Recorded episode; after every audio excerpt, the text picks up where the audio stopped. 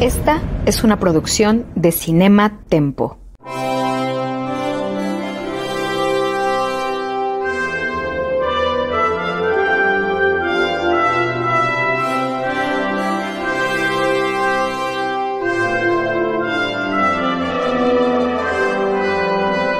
The Crown, episodio por episodio,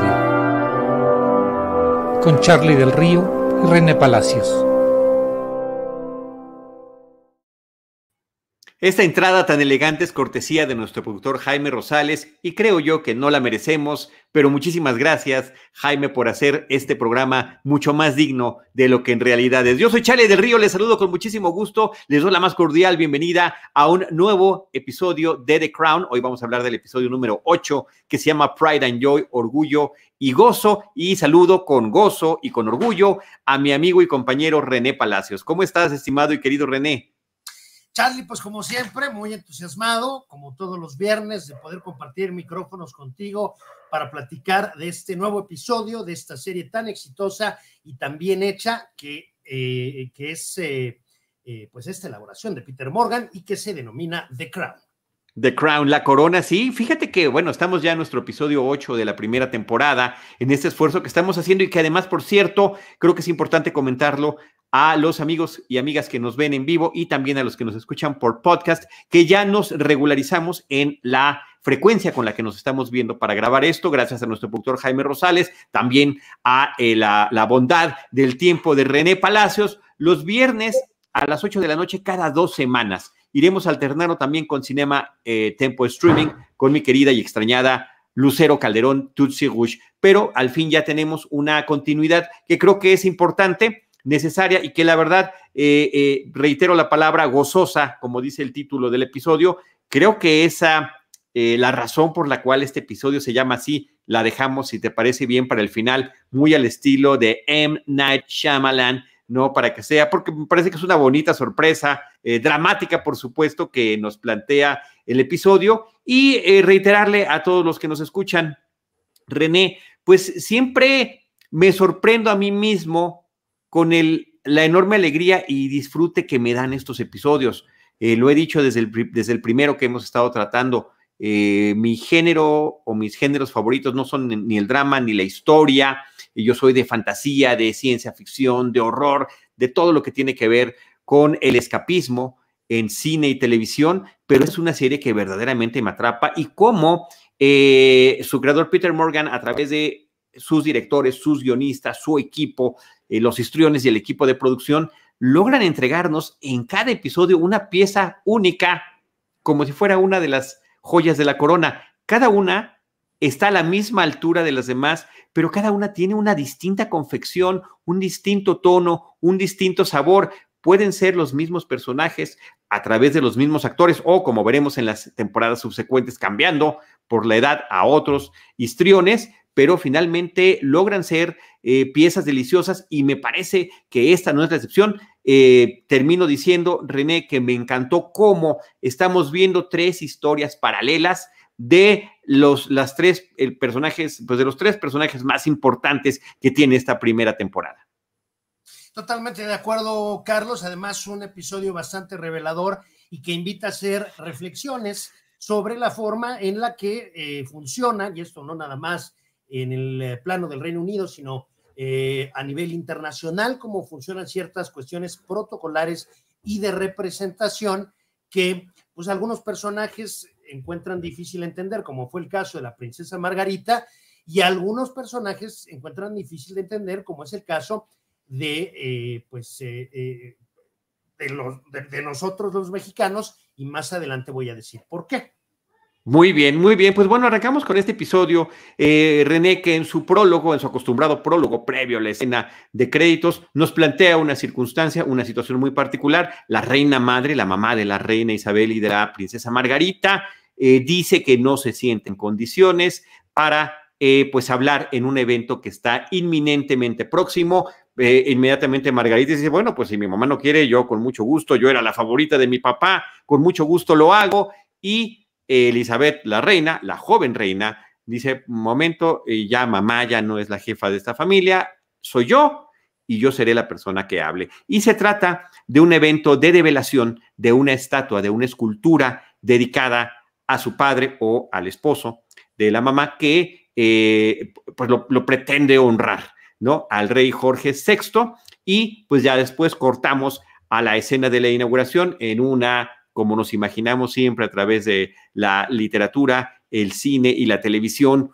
una tarde lluviosa en la capital eh, de Inglaterra, en la capital, eh, en, la ciudad de Londres, eh, todos con paraguas, sombrillas negras, porque el evento es muy digno, y justamente la estatua de Jorge VI está cubierta por una bandera británica, y la reina, después de su speech, pues jala un cordel para poder develarla sin que, y esto me sorprendió, y ojalá que puedas echar un poco de luz sobre esto, no hubiera aplausos, porque además hay un, hay un momento dramático donde la mamá, que todavía está viviendo un doloroso duelo a pesar del tiempo que ha transcurrido, tiene que eh, salir lo más rápido que puede en unas escalinatas hasta llegar a su coche, para allá adentro de su coche, solita ella, poder, poder eh, romper en llanto. Rápidamente te diría, Carlos, que yo creo que ambas eh, situaciones fueron licencias poéticas eh, uh -huh. para, para, darle eh, dramatismo a, a, la escena evidentemente cuando se devela una estatua, pues lo primero que, que, que, que la primera incógnita es, pues qué tal quedó la estatua, ¿no? Porque hay de esta... O, oye, estatua. claro, o un cuadro que también en un futuro episodio también es muy importante eh, el, el, resultado de su revelación. Totalmente de acuerdo. Entonces, eh, independientemente de cómo haya quedado la estatua, porque cada uno de los invitados, o si se está televisando la ceremonia, pues todos los que estén eh, pues viendo la ceremonia tendrán su punto de vista, dirán, pero qué chafa quedó, ¿no? Pero bueno, ve, ve, nada más el ejemplo que, que, nos está planteando nuestro productor Jaime Rosales. Ahí está, ahí lo tienes, digo, digo, ¿qué, qué ejemplazo nos está poniendo Jaime. Bueno, yo te puedo garantizar que... Con la cabeza de Juárez para quienes no están viendo. Es la cabeza de Juárez, pero una cabeza de un Juárez que está de plano muy, pues, ¿cómo decirte, Carlos? Muy furris, ¿no? Bueno, yo te puedo garantizar que cuando esta estatua se develó, cuando se retiró la manta que la cubría, todos aplaudieron. Uh -huh. Ya la, la, e, e, este pensamiento de, pero qué porquería es esto, todo mundo lo tuvo, pero en su mente. Es decir, uh -huh. la forma de que funciona una, una ceremonia de estas es que cuando se retira, en este caso la bandera, pues todo mundo aplaude y ya después hacen, habrá algún crítico ahí artístico, eh, experto en escultura, que diga, oiga, la estatua de este señor, eh, diríamos, quien la hizo, pues realmente habría que, este, es de ministerio público, ¿no? Sin embargo, en el momento, en el momento, todo mundo aplaude, porque no aplaudir sería también un gesto de falta de respeto al estatuado, es decir, a aquel en cuyo honor se hizo la estatua. Y claramente la falta de aplausos puede estar dirigida al escultor que hizo una porquería, pero no, normalmente, pues claro que hay aplausos, en este caso no lo hubo por una, yo quiero pensar, casi seguro estoy, una licencia dramática eh, y del mismo modo el hecho de que la reina madre, la reina Elizabeth, pero madre, es decir, la, la madre, la reina Isabel II, se retirara tan rápido al vehículo, porque siendo honestos, pues todo es simbólico en esto, Carlos. Claro, claro. Si se va tan rápido al vehículo, puede leerse como, pues no me gustó la estatua, ¿no? Y eso implica, pues, un insulto al escultor, eh, un insulto al, al evento mismo, etcétera, etcétera. Entonces, tampoco en una circunstancia normal hubiéramos visto a la reina madre Isabel retirarse la primera a al vehículo, muy a pesar eh, de que todavía estuviese con la cuestión del duelo por la reciente uh -huh. pérdida de su marido, el, eh, el rey Jorge VI. Entonces, en ambos casos, pues me, me parece que, que, que, son licencias dramáticas. Y luego de esta discusión que mencionabas, en donde la princesa Margarita le dice, pues mamá, tú decide como cabeza de familia, eh, pues resulta que la reina Isabel II dice, no, a ver, espérame, mi mamá es mi mamá, pero la cabeza de esta familia soy yo. ¿Por qué? Porque soy la soberana, porque soy la monarca. Y esto es a lo que yo me refería, que las cosas importan también en función de la investidura que tienes. Entonces, si a ti te dan un premio en eh, Perú, pues tú quieres que el premio te lo entregue el presidente de Perú, ¿no, Carlos? Sí, claro. Si yo te dijera, oye, fíjate que eh, el presidente de Perú no sabe nada de cine, te lo va a entregar un comentarista buenísimo de cine. Tú vas a decir, pues mira, sí, qué padre, pero francamente yo quiero que me lo entregue el presidente de Perú, aunque no le guste el cine. ¿Por qué? Porque es el que porta la dignidad de la representación del Estado peruano. Y por eso es importante. Muchas veces no se entiende con tanta facilidad, pero, por ejemplo, en la entrega de los premios Nobel, ¿quién entrega el premio Nobel? Pues el rey, el rey de Suecia. El rey Carlos Gustavo XVI es el que otorga la, la medalla del premio Nobel a, eh, al laureado, que luego da un discurso. Ahora, ¿Qué sabe el rey de Suecia de química, de física, de medicina, de economía? Pues probablemente muy poco. Por eso, ¿quién va a ser quien recibe el premio? Lo determina un comité, lo determina una academia. Sin embargo, quien físicamente entrega el premio es el rey. ¿Por qué? Porque es el que porta la dignidad de la representación del Estado, es el monarca, es el soberano. Esto ocurre en el caso de todos los premios Nobel, con excepción del Premio Nobel de la Paz, que se lo entrega el rey de Noruega, en, esto, en este caso Harald V, pero pues eh, tampoco decide el rey Harald V a quién se le va a entregar el Premio Nobel de la Paz, sino que lo hace igualmente un comité de expertos, de gente que tiene, digamos, las calificaciones para dar un veredicto de esta naturaleza. Sin embargo, aquí lo que importa es la investidura, la representación, la estatura que tienes y que finalmente le da este realce y esta pompa y esta importancia y trascendencia a este tipo de ceremonias.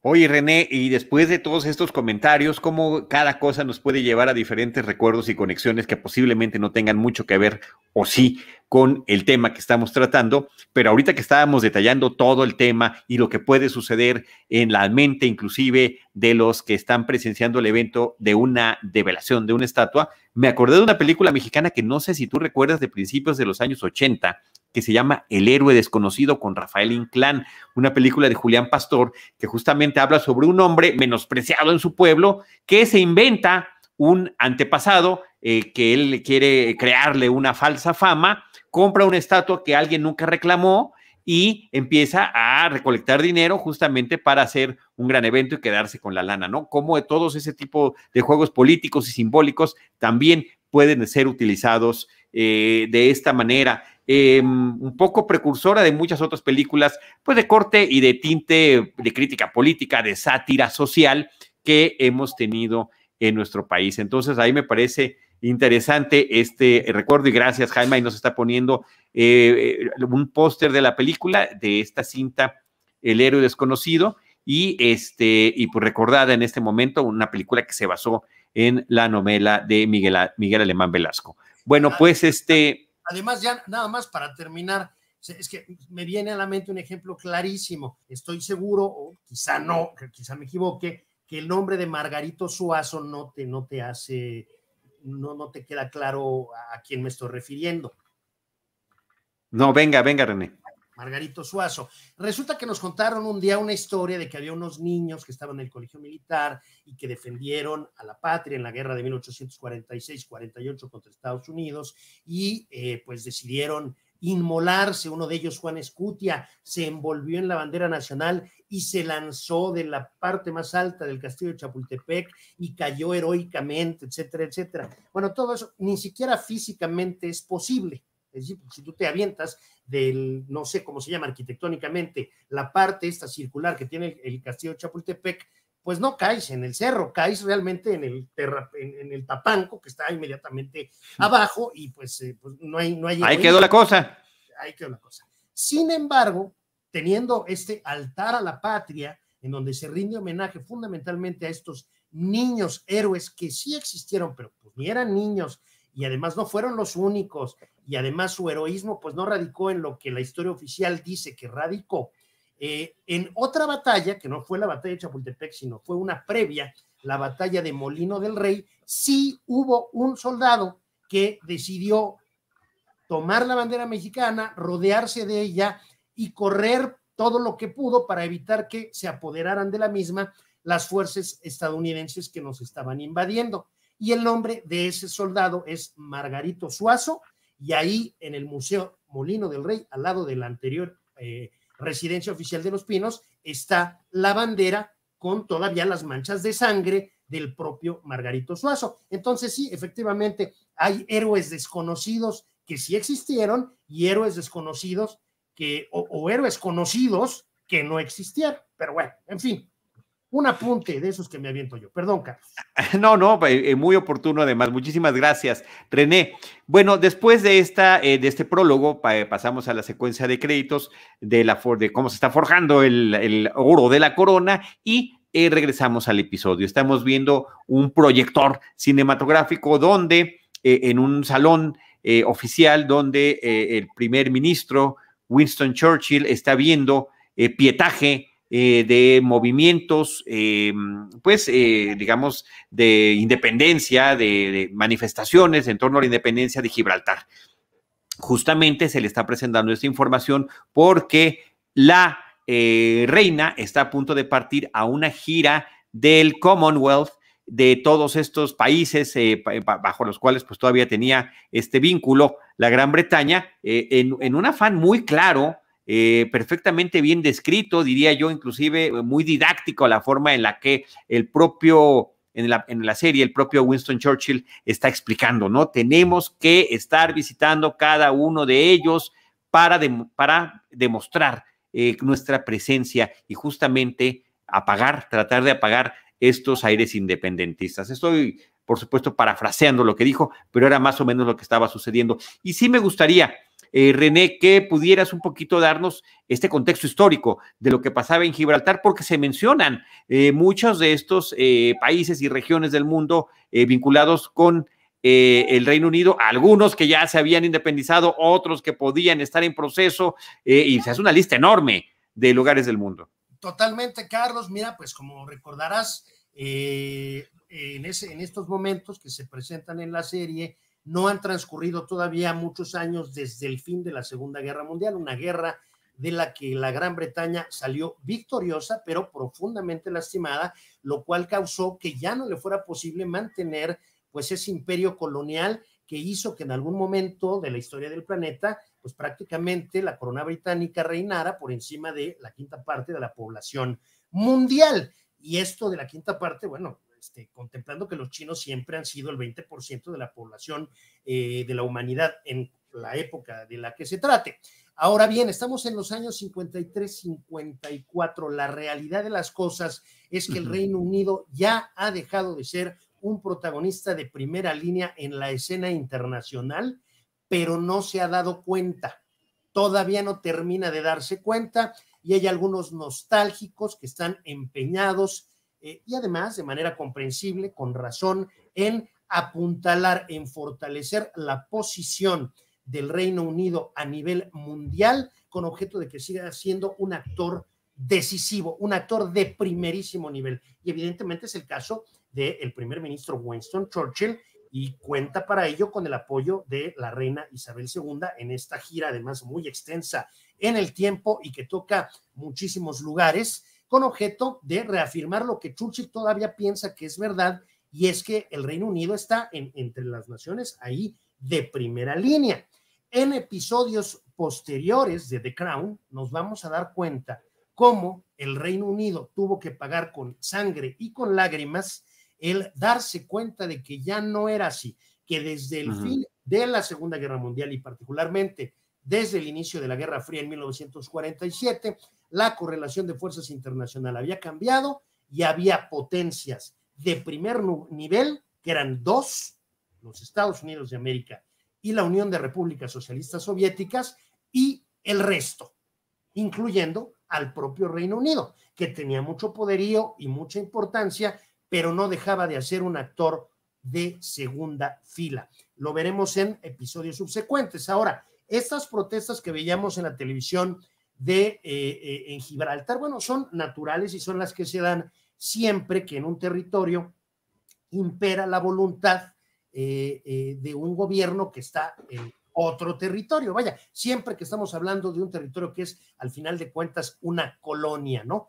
Como las Islas Malvinas son una colonia, un territorio colonial del Reino Unido hasta nuestros días. El, propio Gibraltar, que es muy pequeño, es un territorio colonial británico hasta nuestros días. Sin embargo, no necesariamente las molestias mostradas en el televisor de Gibraltar obedecían a un deseo independentista quizá obedecían a lo que es absolutamente natural. Déjame a mí decidir aquí cómo nos organizamos, no me vengas a decir, de, no me mandes decir desde Londres cómo vamos a vivir aquí, este, eh, que son estas reticencias que siempre existen entre colonia y colonizador. Ahora, sí me parece que es importante puntualizar que en algunos casos sí había un fervor nacionalista independentista, pero que en otros casos no, como por ejemplo el caso de Gibraltar, en donde los llanitos, así les llaman a los gibraltareños, los llanitos están encantados de la vida con ser parte del Reino Unido,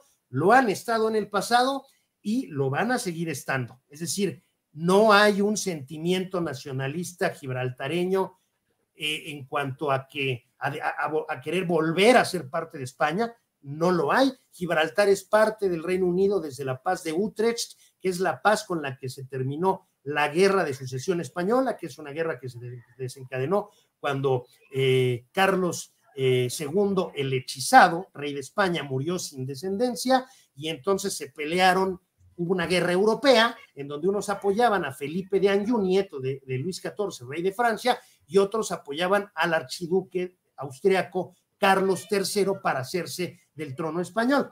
Esa guerra terminó con la paz de Utrecht y esa paz de Utrecht determinó que Gibraltar a perpetuidad pertenecería al Reino Unido, situación que por cierto sigue siendo la deseada por la población de Gibraltar.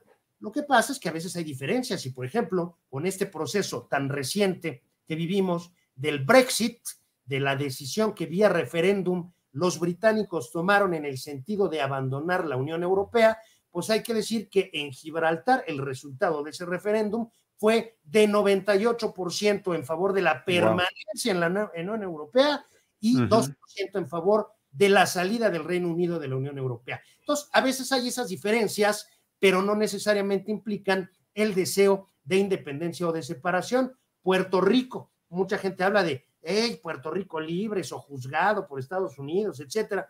Por Dios, y los puertorriqueños lo que más quieren es que los Estados Unidos los incorporen como Estado. No quieren independizarse, no quieren separarse de Estados Unidos, lo que quieren es la estatalidad.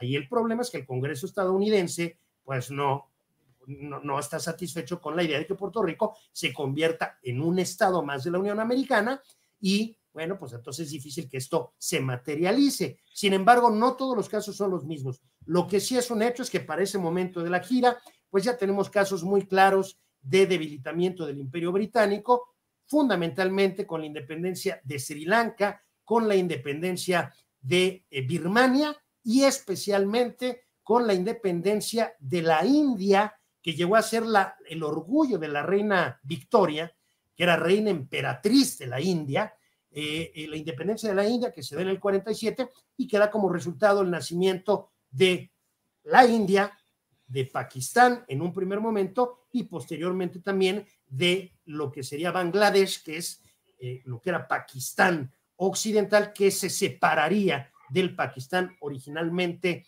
generado a raíz de este proceso independentista del 47, en donde la joya de la corona se perdió para los británicos con la independencia de la posesión colonial de la India. Es en este contexto en el que se da esta gira de la reina Isabel II, acompañada de su esposo, el duque Felipe de Edimburgo. Carlos.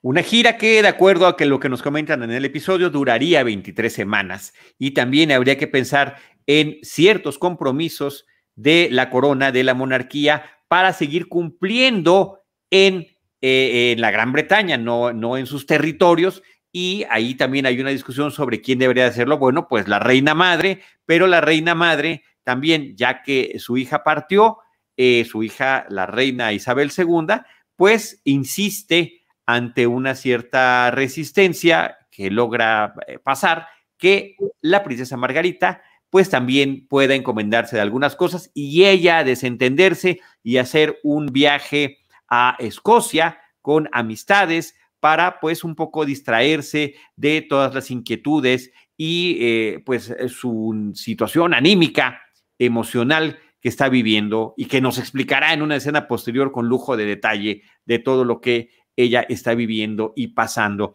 Entonces ahí es donde se abren, René, a, nivel narrativo, estas tres historias. Vamos a ver cómo le va a la reina madre Isabel en su estancia en un castillo de Escocia, cómo le va a la reina Isabel II con su esposo durante la gira por diferentes países, en diferentes continentes, lo mismo en Jamaica que en Australia, y eh, por otra parte, de qué manera asume la princesa Margarita este, esta serie de compromisos en, eh, propiamente en el territorio de la isla eh, y de donde está pues la capital la capital de este país, ¿no? Ahí en Londres, cómo está sucediendo todo eso. Ahora, hago la acotación para quienes nos ven en, en, video, ya sea a través de YouTube o de Facebook, de la ilustración que ha estado haciendo nuestro productor Jaime Rosales de lo que has comentado, nos pone el mapa, de España, la ubicación de Gibraltar, eh, este, el estrecho de Gibraltar, nos pone una toma aérea, nos pone este, fotografías de los tratados que has estado mencionando, en fin, eh, Jaime Rosales siempre ahí muy apuntado para poder ilustrar todo esto que hemos estado comandando. Ahí está el Tratado de Paz ajustado entre las coronas de España y de Inglaterra en Utrecht, entre otras cosas. Entonces, bueno, ahí es donde parten estas historias. Eh, también me parece interesante comentar cómo el esposo de la reina Isabel II eh, tiene una voz constante a lo largo de la gira y desde antes de salir en torno a lo que él opina de esto. Es un imperio que está tratando de aferrarse a lo último que le queda. Esto es un show. Este uniforme que quieren que, que utilice yo, pues más bien es un disfraz una serie de críticas que me parecen interesantes, que no necesariamente la dijeron los personajes. Esto es importantísimo. Es una serie de ficción que está tomando hechos históricos, los está presentando en esa forma. También, eh, sobre todo, y me parece que en, en, este episodio muy en especial, René, para humanizar a sus personajes, hablar de esto que hemos mencionado una y otra vez, esta jaula de oro en la que viven, porque si bien son eh, no reinas, príncipes, duques, princesas, están comprometidos a una serie de actividades donde incluso el propio esposo de la reina Isabel II lo dice. Esto está, es como de regresar a la marina. Eh, no son siete minutos ni, ni, son cinco, son seis exactamente los que tienen que pasar entre un evento y el otro. O sea, hablando de un eh, caso específico de la agenda que traen. Totalmente. Además, bueno, esto me lleva una, una reflexión. Eh, se decía del presidente Adolfo López Mateos que cuando se despertaba por la mañana, eh, preguntaba a su secretario privado o su secretario privado le preguntaba a él, señor presidente, ¿qué toca hoy, viaje o vieja? Eso decía el presidente. ¡Qué horror! ¿Por qué? Porque hacía muchos viajes al extranjero eh, y además, bueno, pues era un hombre muy carismático, con mucho poder, en fin, etcétera. Eh, la realidad es que existe la creencia generalizada de que los viajes oficiales pues son un deleite, ¿verdad? Es verdaderamente eh, maravilloso, te la pasas en cenas muy elegantes, comiendo muy bien y la como si fuera una vacación de lujo. Como exactamente, la realidad es que hay pocas cosas más desgastantes que una gira internacional con un jefe de Estado para todo el mundo, tanto para el jefe de Estado como para su comitiva, como para la prensa que lo siga. Es una, y luego, además, si cruza sus horarios, es una pesadilla, porque resulta que ahí donde te toque estar, imaginémonos, por ejemplo, eh, la cumbre del Foro de Cooperación Económica Asia-Pacífico en Vietnam, pues los eventos oficiales se desarrollan en el día y resulta que en la noche, cuando uno pues esperaría dormir, tienes que estar haciendo los enlaces en vivo a los programas noticiosos que están eh, eh, pasándose en vivo en México, porque resulta que cuando está es de noche en Vietnam, es de día en México. Entonces, es una cosa verdaderamente cansadísima y no nada más para la gente de prensa, para la comitiva, sino para los propios protagonistas. Una compañera mía le tocó durante bastante tiempo cubrir la fuente presidencial, había ido 12 veces a Perú y nunca había estado en Machu Picchu. ¿Y por qué? Pues porque ¿cómo haces una cumbre en Machu Picchu? Es decir, toda la logística, la seguridad, eh, jefes de Estado y de gobierno, no existe la infraestructura para pues, ir a lo que van, que es una cumbre para tratar asuntos de gobierno y asuntos de Estado. Entonces, no es ninguna, vaya, puede que disfruten cosas, pues sí, Ocasionalmente habrá alguna cosa que disfruten, pero en general es un desgaste muy importante. Lo veíamos en el episodio del cual estamos hablando, en donde de pronto había 38 grados centígrados e iban a hacer un recorrido de dos horas de duración saludando a la gente. Pues yo nada más quiero que te imagines lo que es eso, Carlos. Es un auténtico martirio. Además, eh, René nos lo está platicando también, no nada más contando el relato de algunos colegas del periodismo, sino de la propia experiencia vivida en tu trayectoria eh, periodística, René. Pero, te das cuenta también, Carlos, porque claro, no es el mismo trato el que recibe uno como, como reportero, como corresponsal, que vas en un microbús apelotonado y como en caja de sardinas, que el trato que recibe el presidente de la República, que va más adelante dentro de la caravana en una camioneta eh, que no solamente está resguardada con blindaje, sino que además tiene aire acondicionado, donde se puede recostar, etcétera. Sin embargo, bueno, no se puede comparar el nivel de responsabilidad de un humilde reportero con el nivel de responsabilidad de un jefe de Estado. Entonces, eh, pues el jefe de Estado, el jefe de gobierno, tiene que ir cómodo, tiene que estar en la mejor eh, disposición física posible para tomar las mejores decisiones. Esto que de pronto se ha hecho práctica en algunos países del mundo, cuyo nombre perfectamente recuerdo, pero no voy a mencionar, de andar viajando jefes de Estado de gobierno en vuelos comerciales, pues es una insensatez básicamente y no responde a las necesidades que efectivamente tiene que cubrir un jefe de Estado, un jefe de gobierno para cumplir con sus obligaciones protocolares y oficiales y administrativas y de gobierno de la mejor manera posible. O sea que no es ningún paseo y, bueno, lo veíamos ahí con 53 pueblos visitados en 54 días en Australia. Por Dios, es una locura. Sin embargo, este tipo de gestos sí que funcionan para hacer más fuerte el vínculo entre naciones, el vínculo entre países, y hay que recordar que a pesar de que el Reino Unido nunca recuperó la estatura de megapotencia que llegó a tener durante el siglo, diríamos los siglos XVIII, XIX y principios del XX, lo cierto es que sigue siendo una nación respetada y con vínculos muy sólidos con muchos países a lo largo y ancho del planeta, incluso con la existencia de la Mancomunidad Británica de Naciones y con pequeños detalles como el hecho de que la reina Isabel II es la jefa de Estado de países como Nueva Zelanda, Canadá, Jamaica, Belice y etcétera, etcétera, etcétera. Eh, sin ir más lejos, la bandera de Australia tiene, es, es, una bandera azul con unas estrellas blancas y que en uno de sus extremos tiene a la Union Jack, la bandera del Reino Unido. Y lo mismo puede decirse de la bandera de Nueva Zelanda, que eh, únicamente se distingue de la de Australia en cuanto a que las estrellas son de color rojo. Todo eso simboliza un vínculo existente entre el Reino Unido y aquellos países que, por cierto, son independientes, porque ya son plenamente independientes, pero en algún momento estuvieron dentro del paraguas del imperio colonial británico, que pues algunas cosas malas habrá tenido, no lo dudo, pero algunas cosas buenas indudablemente también, porque si no, no nos podríamos explicar el hecho de que, como ahora Jaime amablemente nos está mostrando, dos pueblos absolutamente soberanos e independientes hayan tomado la decisión de mantener la Union Jack en su pabellón nacional, en su bandera nacional. Entonces, ese era el objetivo del viaje, un objetivo que desde luego se cumplió, pero de que se cansó la reina y se cansó el, príncipe consorte, pues claro que se cansaron. Es una friega que vaya inconmensurable. Como dirían en algunos espacios, misión cumplida. ¿Qué decir de otro tipo de ejemplo? Como eh, la, imagen de la reina Isabel II en la moneda, en los billetes de un país como Canadá también, ¿no? Entonces, bueno, pues ahí están ejemplos, sobran todavía hoy en este siglo XXI, en este 2021 que estamos nosotros viviendo. Rezamos de nuevo a la serie, René, hay una escena que me parece que es muy importante, justamente cuando la prensa y comitiva está despidiendo a la reina Isabel, para que se ah, vaya en su gira. Es de noche, eh, llueve una vez más y después vemos la llegada lenta, ya cansada de Winston Churchill.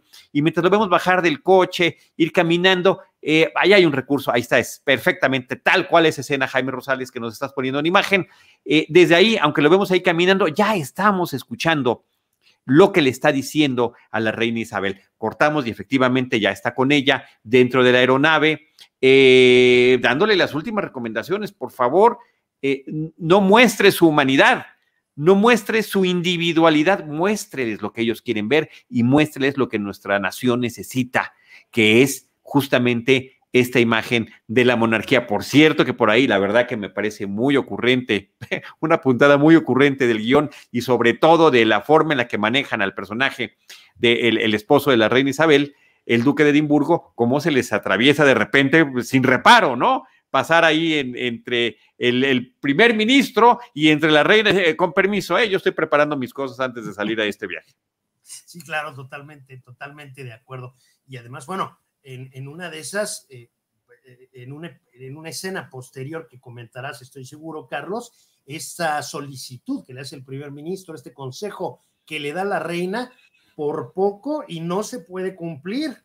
Porque claro. Hubo ahí una indiscreción, bueno. Sí. contarás, Carlos. Sí, cómo no, cómo no. Al rato llegamos ahí en un momentito más. Me quiero detener en eh, posiblemente de las tres historias, las tres son muy valiosas, las tres me parecen interesantísimas, las tres diría yo inclusive podrían ser, podrían convertirse en cortometrajes, pero si fuese así, el cortometraje con el que yo me quedaría es el de la historia de la reina madre, que eh, insisto, eh, repito, se va a Escocia, llega con una familia, una pareja con la que ella se lleva muy bien y justo a la hora de la cena, pues, ¿cómo ha estado esto últimamente contigo? ¿Ha, sido difícil?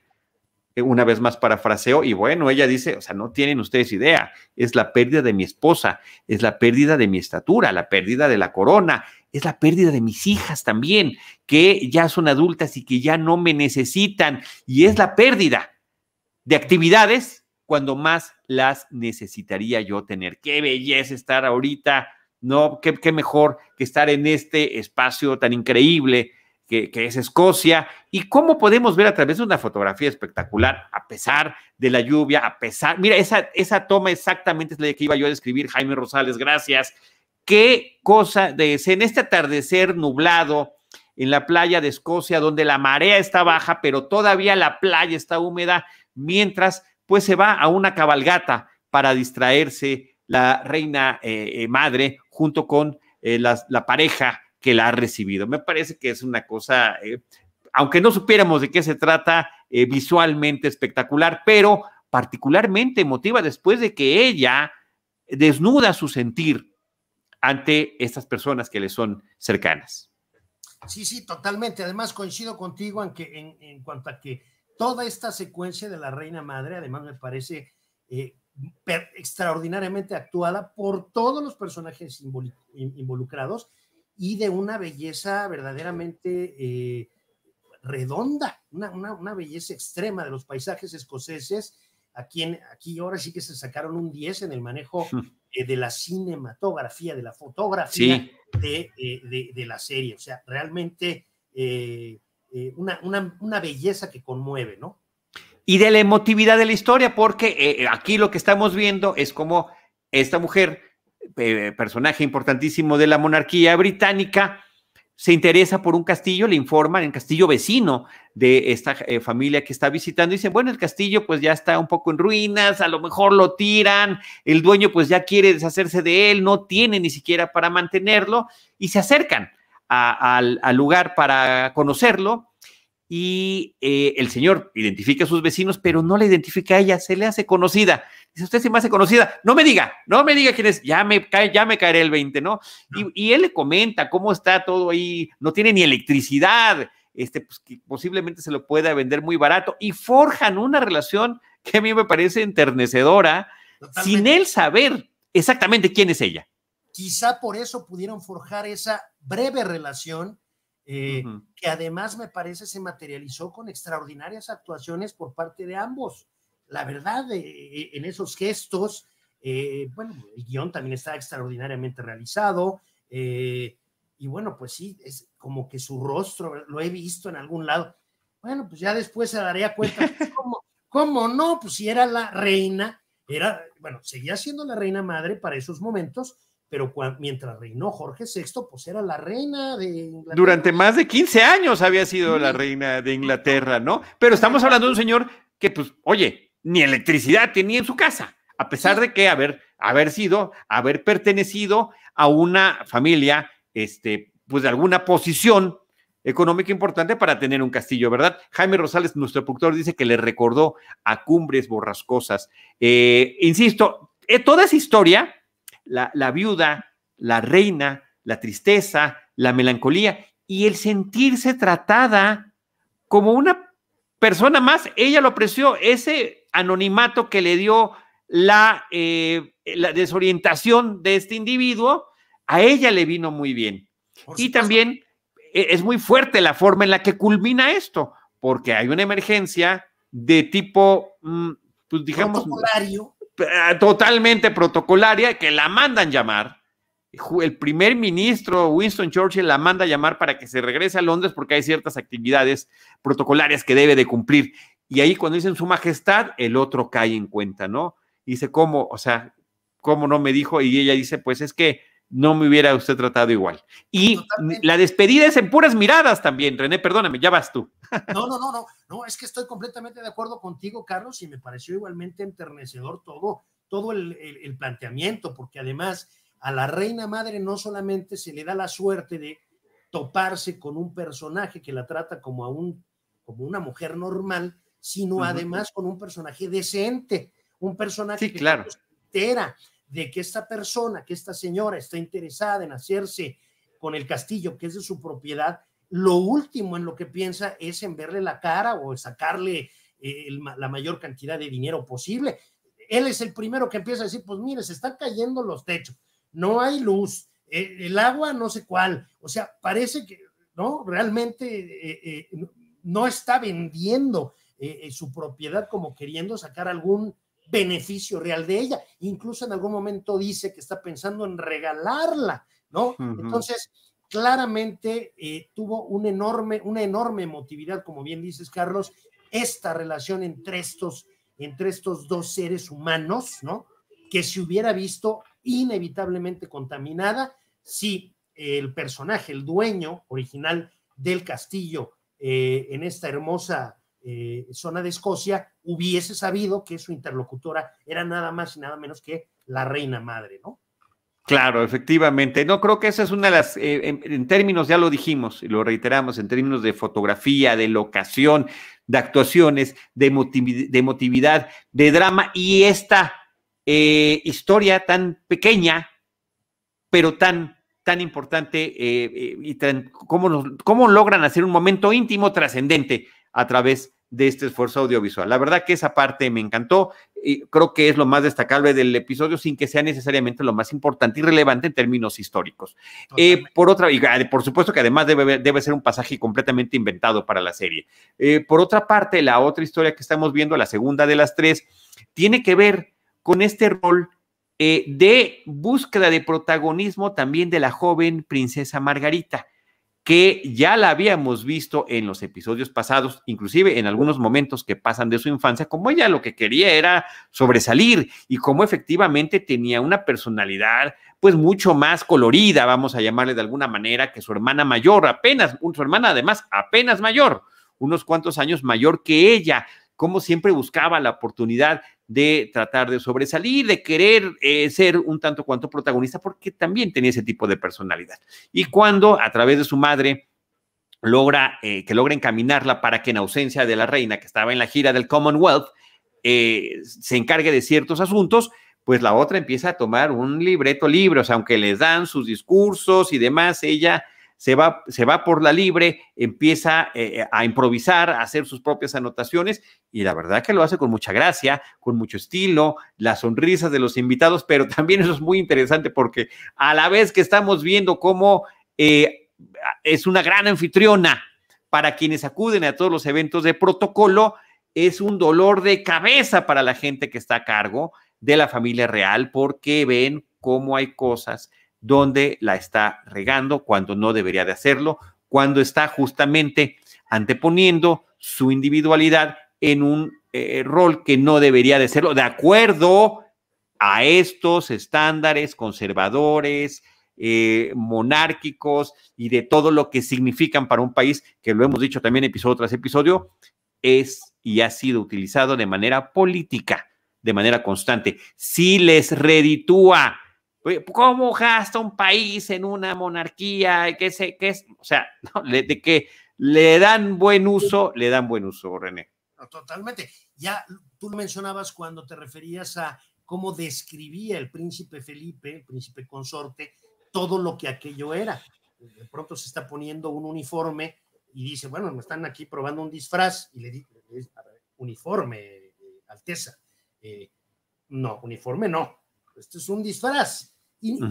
Y, y, se burla, y eso, no, oropeles, y mientras el título sea más rimbombante y mientras la carroza traiga más caballos, pues lo que se le podría decir al príncipe Felipe es que tiene toda la razón, pero todo eso sirve y sirve mucho, mucho. Se llama soft power, se llama poder blando, se llama imagen, relaciones públicas. Claro. A ver, eh, el Air Force One no nada más sirve para transportar al presidente de Estados Unidos. El Air Force One sirve para pantallar. Es un símbolo, claro. Etcétera, ¿no? es un símbolo. Bueno, pues es un poco lo mismo el papel que tiene que ejercer la familia real con todos estos oropeles y este boato y, estos castillos y palacios y carruajes y caballos y los beefeaters ahí haciendo el cambio de guardia, pues todo eso es fundamental porque por más que se critique la frivolidad de la existencia misma de una eh, familia real en el Reino Unido, lo cierto es que la prensa del corazón británica eh, sigue siendo un negocio lucrativísimo y uno de los objetos que aparecen en la prensa del corazón con mayor frecuencia y con mayor intensidad justamente son los miembros de la familia real británica y los miembros de las otras demás casas reales europeas, Carlos. Sí, una pequeña historia también vinculada con esta de la princesa Margarita, pues tiene que ver con el distanciamiento físico al que se vio obligada de su amante, de su interés romántico, el, eh, el, individuo de Peter Pounsan, este hombre del eh, eh, digamos, del, eh, de la Fuerza Aérea británica, de la cual están enamorados, pero pues terminan separándolos porque por su edad, por su condición, por su posición, ella no puede estar vinculada con un hombre recién divorciado y ya habíamos mencionado antes en los episodios pasados también, mientras eh, la, pareja de la persona divorciada todavía viva, entonces no, no, no hay posibilidad de, que haya un matrimonio sin que haya un escándalo de por medio, de acuerdo nuevamente a estos estándares extraordinariamente y ridículamente conservadores. Entonces eh, está la comunicación telefónica que mantiene con él, pero también y ahí nos puso también otra imagen importante, eh, digamos que dramáticamente en este episodio de la serie. A través de los eventos públicos a los que está eh, asistiendo la princesa Margarita, no deja de mandarle eh, mensajes eh, que son considerados inapropiados por los miembros del gobierno a, este hombre, ¿no? De lo extraño, esta piedra de carbón que saqué de la mina que acabo de visitar, por supuesto que es para alguien muy especial y bla, bla. Y también vemos la reacción de él, que es muy interesante porque le está viendo junto con la gente del, pues de la embajada de eh, la Gran Bretaña en Bruselas, en Bélgica, y todo el mundo lo voltea a ver, cuál es la reacción, sigue siendo un individuo de interés, no nada más para sus colegas, sino también para la prensa y asediado por eh, los paparazzis.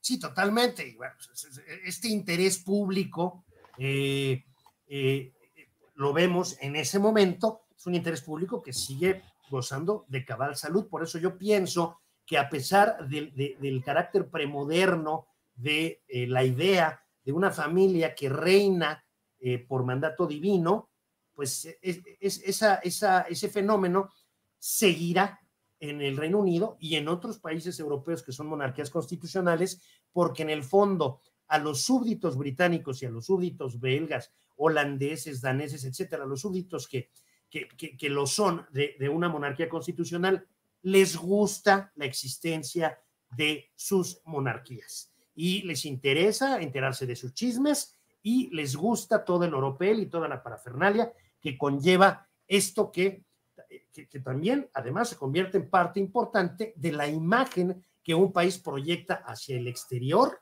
de una imagen que los hace francamente muy atractivos. Ya veíamos en otros episodios la capacidad de persuasión que puede tener la propuesta de una visita de Estado, que incluya desde luego una cena de gala en el Palacio de Buckingham y desde luego compartir el pan y la sal con la reina Isabel II de Inglaterra, Carlos.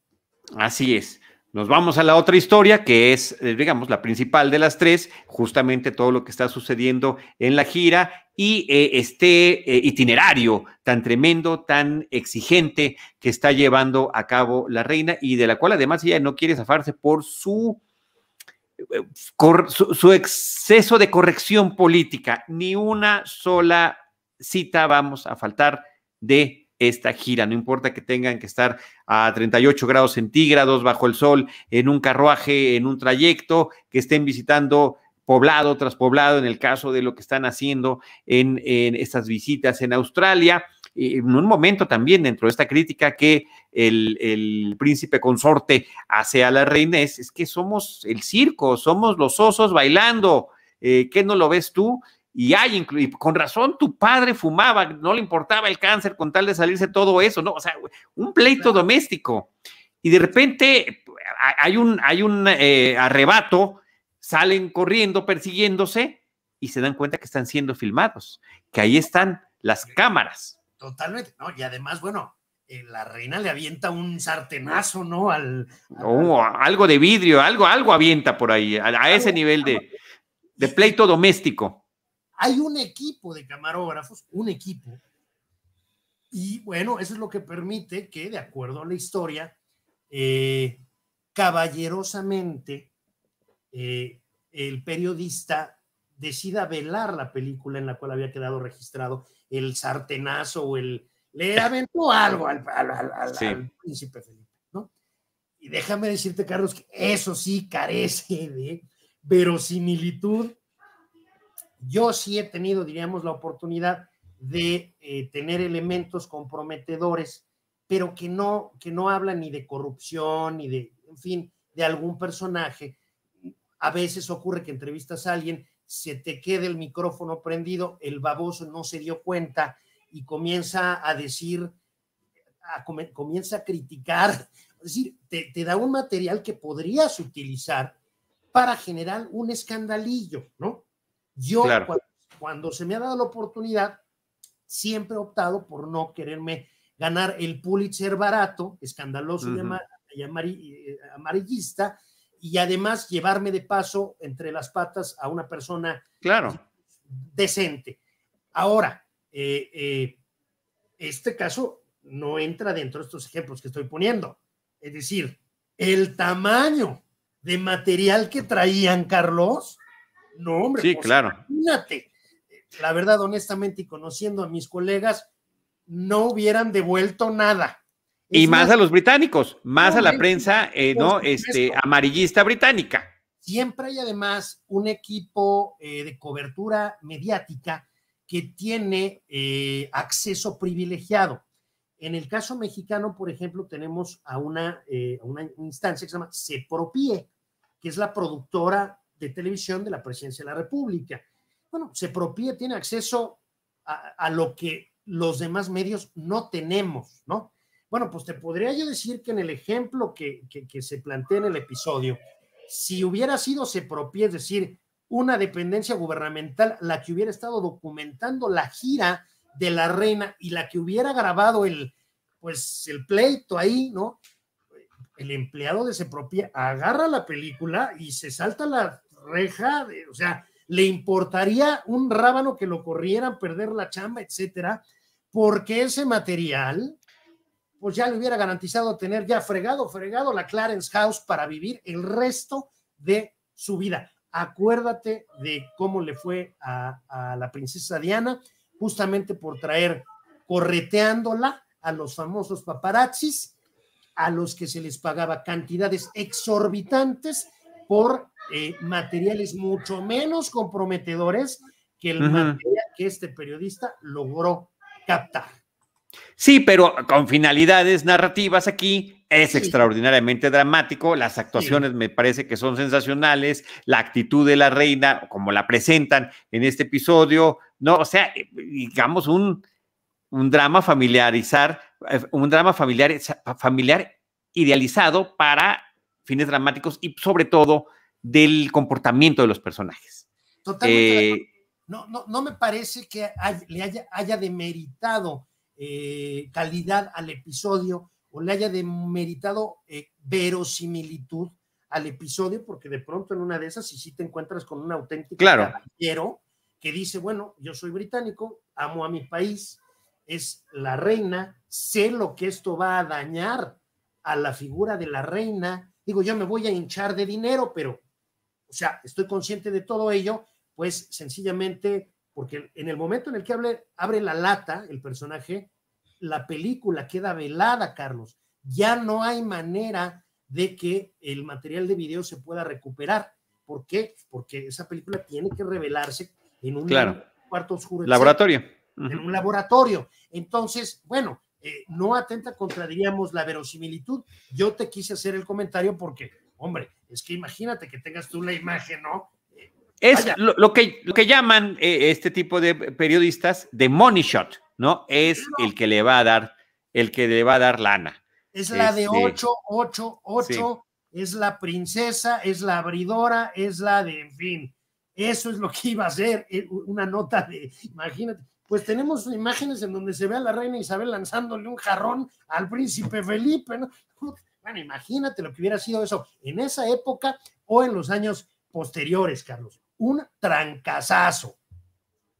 Oye, eh, René, ya para redondear hacia el final de este episodio, que además es un gran, me parece que tiene muy buen desenlace, eh, mientras estamos viendo estas tres historias, cómo se van enterando el uno del otro de lo que están haciendo. Vemos eh, ocasiones en que la reina madre o la princesa Margarita están viendo la tele, lo que están narrando en torno de la gira. Vemos por otra parte a la reina Isabel II, en donde quiera que esté en el planeta, abriendo un periódico, enterándose de los excesos de la princesa Margarita. Vemos al primer ministro visitando a la princesa para decirle, oiga, o sea, hay un límite justamente ante esto ya nos hemos enfrentado antes. Y después de esa charla donde ve que la princesa Margarita simplemente no iba a ceder, pues termina haciendo este llamado a la reina madre para que regrese y eh, pueda ocupar eh, nuevamente su papel en estos actos. Vemos también el regreso de la reina después de la exitosa, exitosa gira de la Commonwealth y además el reconocimiento de la prensa, el reconocimiento de los logros políticos, el reconocimiento del propio primer ministro,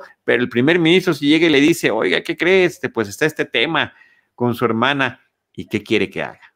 Pues bien, lo que tiene que hacer es esta escena que me parece que es, está muy bien lograda, porque a pesar de que llaman, manda llamar a su hermana, la princesa Margarita, al castillo de Buckingham, el cual ella conoce, en el cual ella creció, como niña, mientras por más de 15 años su padre fue rey, y la escoltan como a cualquier otro visitante. Y no solo eso, la llevan al salón de audiencias, a donde la reina recibe a las visitas oficiales, de entrada marcando esta distancia.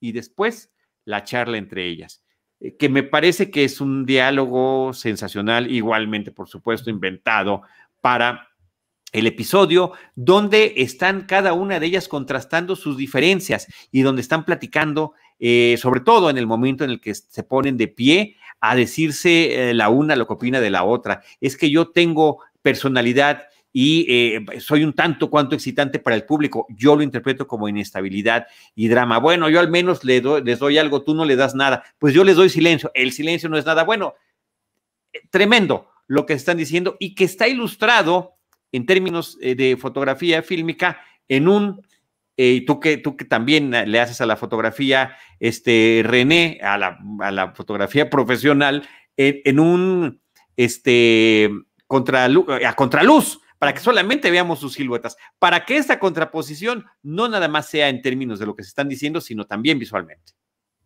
Ahora, por otro lado, pues queda totalmente, bueno, Me parece que es totalmente claro el por qué no puedes adoptar este tipo de actitudes. Eh, y hay ejemplos muy claros, ¿no?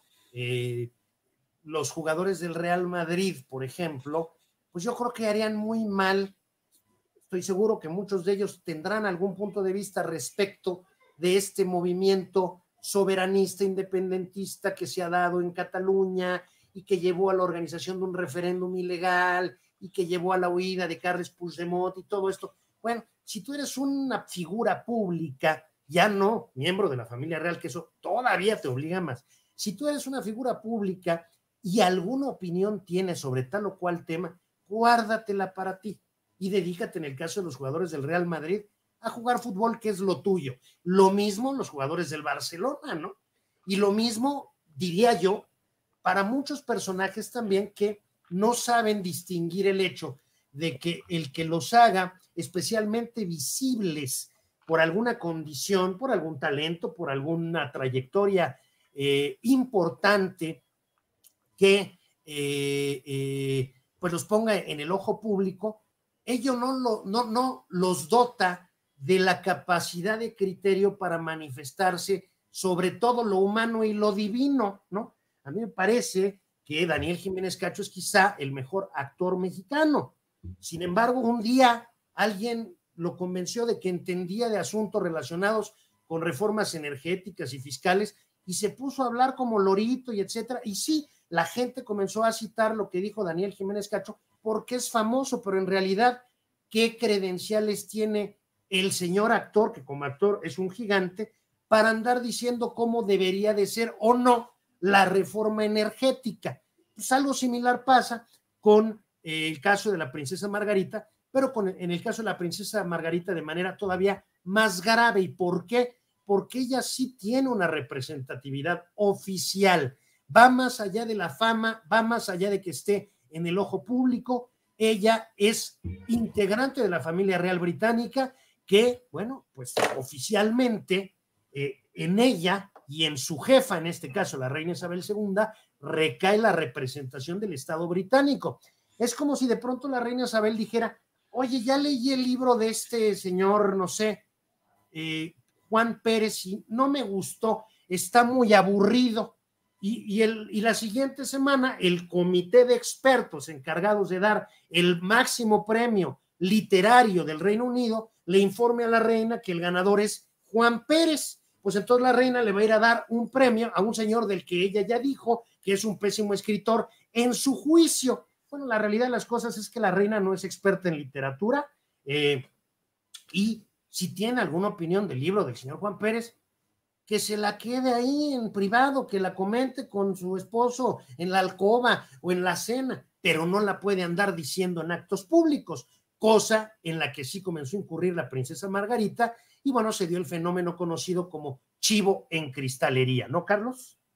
Eh, así es como eh, se está planteando en este episodio y justamente termina con esta suerte de duelo verbal y dramático entre ambos personajes. Un episodio que lo que siento yo que está representando es justamente cómo paso a paso, a pesar de su juventud, pero con la experiencia de vivida a fuerza de eh, los golpes de la vida que empezaron con la muerte prematura de su padre por cáncer, del rey Jorge VI, la Lilibeth o la reina Isabel II termina este, consolidando su posición y eh, marcando inclusive las distancias dentro de su propia familia. El desenlace de esta charla es justamente cuando dicen, bueno, ¿te acuerdas cómo nos decía papá? Sí, este, Elizabeth es mi orgullo y eh, Margarita es mi alegría. No, pero Margarita es mi alegría, para subrayar que una era más consentida que la otra. Al menos déjame tener esa victoria a mí. Eh, concluye el episodio, además, donde, por eso se llama eh, Pride and Joy este episodio, ¿no? Así es como les decía la papá, aunque el personaje no aparece más que en una fotografía a lo largo eh, del episodio, siento yo, René, por la poderosa interpretación que el actor Jared Harris tiene del rey Jorge VI, que pareciera que está ahí también omnipresente en, este, en, este, en, toda esta historia. Y, este, y, bueno, pues termina dándole la indicación, dándole la instrucción, la reina, la princesa, de que tiene que este, a, empezar a hacer las disculpas necesarias a la gente que ofendió, a la gente que no saludó en un evento al que llegó tarde, a una debutante a la que hizo llorar, en fin, en estas actividades de chivo en cristalería que habías mencionado, y pues la otra lo asume eh, resignada, pero también con dignidad. Te pueden ayudar a escribir, no, no, no hay necesidad, ¿no? Yo mismo las escribiré. Este, finalmente, por mi parte, René, lo que quiero decir nuevamente, grandes las actuaciones de Claire Foy como la reina Elizabeth II, de Matt Smith como el duque de Edimburgo, su esposo, Victoria Hamilton, que es la reina madre, Vanessa Kirby, por supuesto, como la princesa Margarita, y John Lithgow como Winston Churchill. Creo que es uno, parece que siempre digo lo mismo, que acabo un episodio de The Crown, uno de mis favoritos.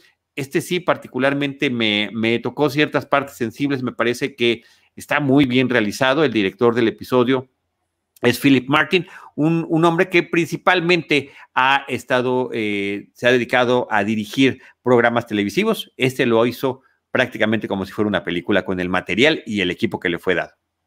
Y con extraordinarios resultados al final de cuentas, ¿no, Carlos? Al final, eh, insisto, eh, el carácter que tienen estos personajes de portadores de una dignidad es en torno a lo que gira prácticamente la totalidad de este episodio, porque también en, la historia que hablamos de la Reina Madre, ahí lo que vemos es lo que sucede cuando no queda claro que el personaje sea portador de una dignidad adicional a la que le corresponde como un ser humano de a pie, un ser humano común y corriente. Entonces, eh, sí, cuando, cuando tú tienes esa responsabilidad de portar una dignidad ¿no? Por eso se llaman dignatarios, pues tienes que comportarte de una cierta forma, no te puedes comportar como se te antoje, y eso lo tuvo que entender la princesa Margarita, pues, eh, pues a golpes, ¿no?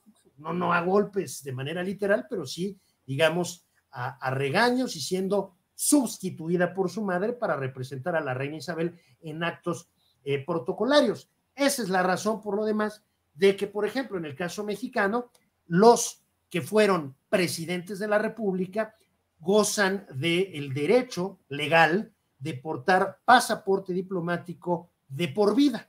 Ellos y desde luego sus esposas, sus esposos o sus hijos menores de 18 años, porque pues ni modo de que, pues vete tú a formar allá y yo acá en la línea de los...